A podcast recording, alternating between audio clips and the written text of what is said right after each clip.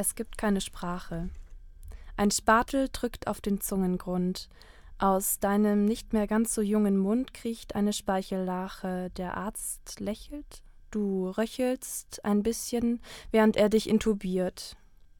Du bist wie ein Fisch im Aquarium, hinter der Scheibe und stumm und du atmest schlecht an Land.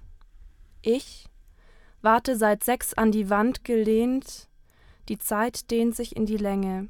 Ich hänge darin fest wie in meiner Strumpfhose, während dein Rumpf lose auf dem Bett flackt. Die Schwester drückt Blut in deinen Kreislauf wie in den Burger den Ketchup. Elektroden, Perfusoren, Kabelschnüre und Doktoren, ein Piepser hier, ein Piekser da, es klingelt, der OP ist klar. Der OP-Tisch gedeckt, wirst du leicht hektisch umgebettet. Doch dich weckt nichts, dein Dornröschenkopf festgeklettet, damit nichts verrutscht.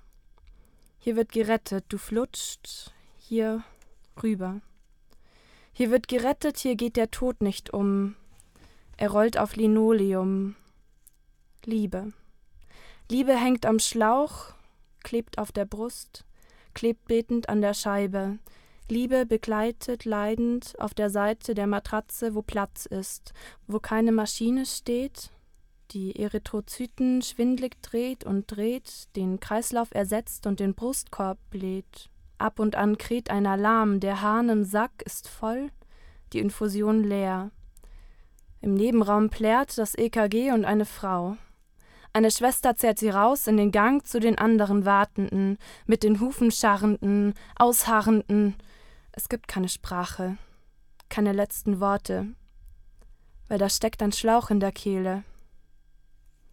Irgendwann, ich weiß nicht wann, reißt die Zeit unterm Neonlicht an der Wand im Gang. Sie reißt wie eine Strumpfhose, an der ungünstigsten Stelle. Sterben ist wie geboren werden.